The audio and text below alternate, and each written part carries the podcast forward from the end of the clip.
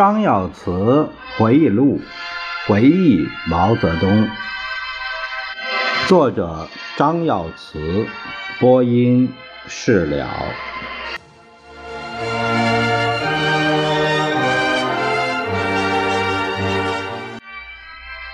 下面是第六章第三小节，说的是江青是怎样为自己的后路做准备的。一九七三年十月的一天，江青要来见主席，打电话给张玉凤。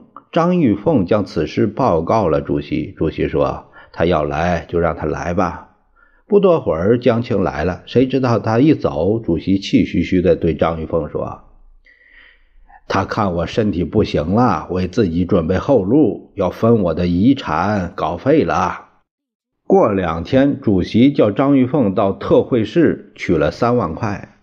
张玉凤吃了一惊：“三万呐，在那个年代，三万可是个天文数字。”张玉凤把钱送到钓鱼台，亲自交到江青的手上。江青看到只有三万，嫌少，对小张说：“小张，三万对你们来说不算少了，对我来说不够开销的。”江青拿了这笔钱，叫张玉凤替他保管。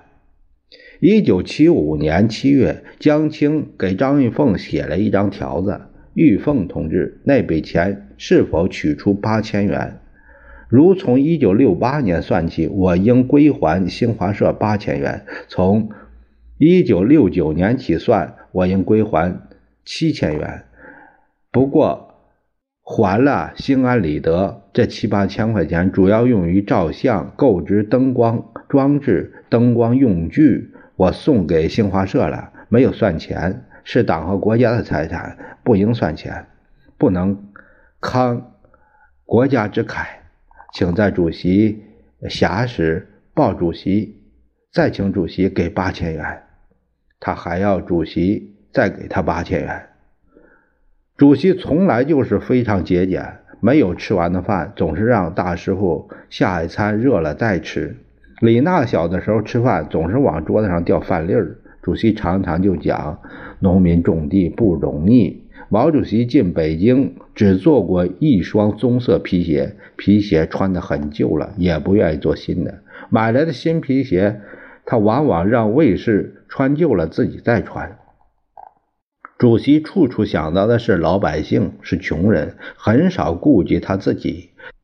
他身边的卫士大部分都得过他的救济，谁家有困难或者遭了灾，他知道后总是要慷慨解囊。当然，得到他的补助的同志，谁也没有主动伸手找他要过。而江青不愁吃不愁穿，却厚着脸皮要了三万，嫌少，还再要八千。主席后来对我们讲，鲁班到终南山学艺，出师的时候，老师送给他一把斧子，并说：“有人用斧子为自己挣下了一座金山，有人用斧子在人们心中刻下一个名字。你是选择哪一种呢？”鲁班毫不犹豫地回答：“选择后者。我们共产党人的手中都有一把斧子，那就是为人民服务。”江青想拿这把斧子去挣一座金山，他也会在人们的心中刻下一个名字，但这个名字是万世臭名。人呐，要有志向，这种志是中华民族之志，是共产党人之志。毛主席非常坚定地说：“共产党人的志不能仅仅写在党章上，要写在每个党员的心中，要落实到行动上。”全心全意为人民服务。